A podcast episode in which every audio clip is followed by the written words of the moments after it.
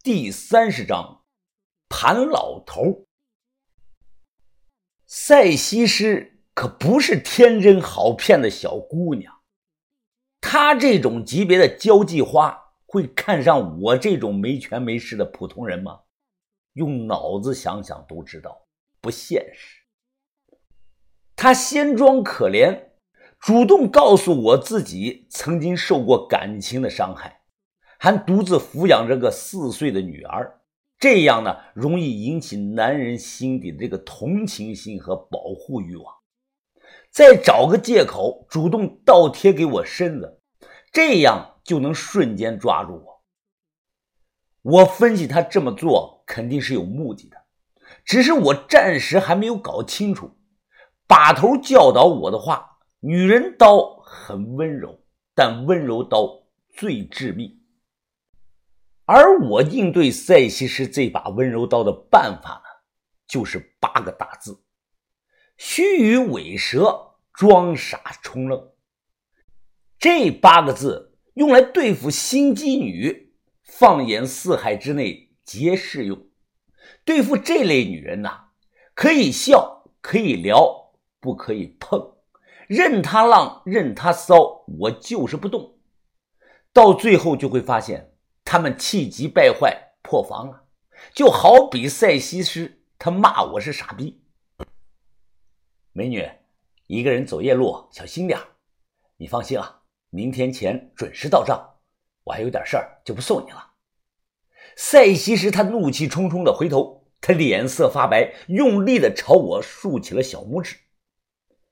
我重新坐下，夹了口菜，再抿了口酒，感觉非常好。小伙子，你还没吃好啊？我这要收摊子了。啊，大爷，这还不到两点半呢，你就收了？一般这种夜间的大排档啊，都干到五点多钟啊才收的。啊，我每天呢都是这个点收，家里有个老伴儿，腿脚不方便，我得赶到天亮之前回去呀。哦，这个点儿离天亮还早啊。我忙说道：“是还早，但我骑车骑得慢呐，所以得早点收了回去照顾老伴儿的。”哦，我来帮忙吧。不等他答应，我直接帮忙撂这个板凳、擦桌子、扫地。看我干的麻溜，他笑了：“ 小伙子，你的心真好啊！”现在这个社会上，像你这样好心的年轻人，真是越来越少了。大爷，你快别夸我了，夸的我都有点不好意思了。不过举手之劳，我从小就爱乐于助人的。谈话间，我知道了这个老头的真名叫陶建业，他在当年的那批移民里啊，算是本地安置，这算是幸运的了。最起码还算守着故土不失啊！帮忙将这个桌椅板凳装到三轮车上绑好，我笑着挥了挥手，然后呢，我赶紧跑到路边找辆黑车，司机正躺在里边睡觉呢。我拉开门，进来的动静声啊，吓了他一跳。哎，你去哪儿啊你？哦，看到前面那辆三轮车了没有啊？跟紧他，别跟丢了。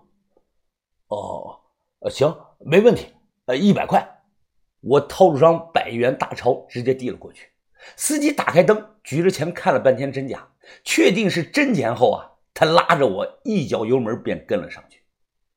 一个多小时后，我和这个司机的脸色都变了。老头的三轮车骑的真是太慢了，这一个多小时，我感觉可能没有走到一里地，就算这个蜗牛爬呀，也比这个快。但我就看他那双腿，确实是一直在蹬着三轮。司机扶着这个方向盘，他黑着脸看着我。呃，我说哥们儿啊，这走路都能跟得着，你打个车干嘛啊你？这谁能预料到呢？我计划是暗中跟着老头去村里踩点看看能不能查到和富德塔相关的蛛丝马迹。我皱皱眉头，哦，我走路跟着怕被人发现了。司机急忙说道：“这他娘的耽误多少时间啊！我接了你的这个活一晚上都不能干别的活了。你急什么呀急？今晚就算我包你了，五百够不够啊？我又加了四百块钱，司机呢这才消了气。不过他随后直接就熄了火，开始呢闭目养神。我说你得发动车子跟着。他转头说道：“浪费汽油啊！你让他先走，等半个小时我再跟上去。”就这样走走停停，我看着前方是望眼欲穿呐。一个人骑着三轮车，怎么可以骑这么慢呢？就跟电影里的这个慢放动作一样。怪不得老头说要早点收摊回家呢。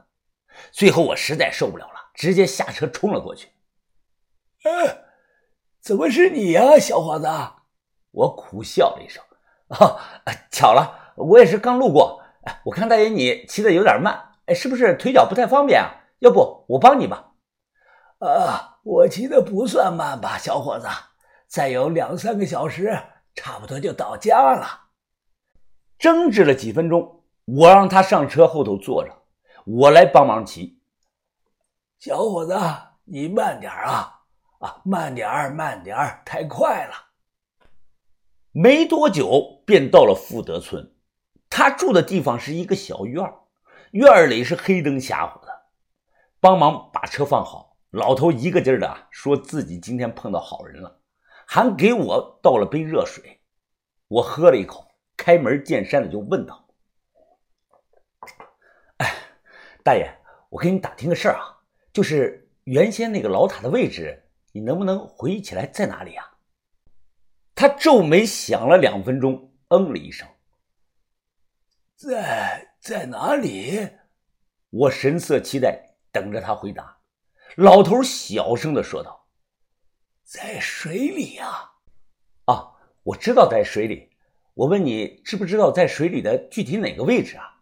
周围有没有什么标志？或者是明显的参照物啊！你打听这么详细做什么呢？啊，大爷，不瞒你说，我是学古建筑学的，专门研究古塔这类老式建筑的构造。刚才听你说起那个塔，我就产生了浓厚的兴趣。小伙子，我看你是对银子产生了兴趣吧？我矢口否认。老头是笑呵呵的，又说：“我是眼花了，我可没瞎呀！你又帮我这，又帮我那的，不就是对塔里藏着银子的传说感兴趣吗？啊！哎，那都是多少年的事儿了。当年考古所的几个同志。”找遍了塔里所有能藏东西的地方，都没有找到银子。你要是能找到，就算你厉害呀！我心想，你别小看人，我的本事啊，可比考古队的大。盗墓行里的望闻问切，不管南派北派都适用。我现在就是在问，也叫盘话。话该怎么盘呢？能问到什么程度？这里头啊都有学问。现实中有外地人来村里啊，跟上了岁数的老人聊天，最后突然扯到了什么明帝古迹上去，那对方八成就是个盗墓贼。经过我锲而不舍的盘话，我真从这个老头的口中啊盘出了重要的信息。富德村北边大概十五里地。有个长满马尾松的小岛，其实这个小岛在一九五九年之前呢，还是一座小山，当地人叫它塔塔山。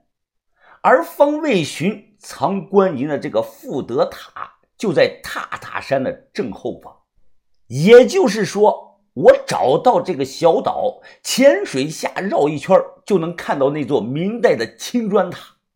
此事所有的细节我已经在脑海中过了一遍。按照我的经验看，塔里如果真藏了东西，无非呢就是藏在这几个地方：塔顶的阁楼，或者是空心塔刹内；塔层与塔层的石板之间；塔基之下三到五米深的地宫之内。假设有几百个银元宝，那不太可能藏在塔顶，太重了，容易压塌。塔层之间有可能啊，但可能性不高。可能性最高的就是地宫。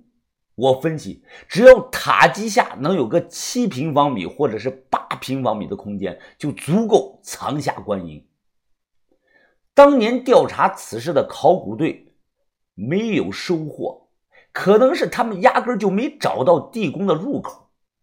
这类地宫的入口很难找，它没有规律，也没有标识，往往就用一块不起眼的这个小石板盖着。南京的长干寺几百年下来，不知道翻修了有多少次啊！直到零八年。才因为下大雨，无意中露出了地宫的入口，这才出土了金冠银果和至高无上的佛顶骨舍利子。思索了良久，顿时一个完美的计划在我心中是油然而生。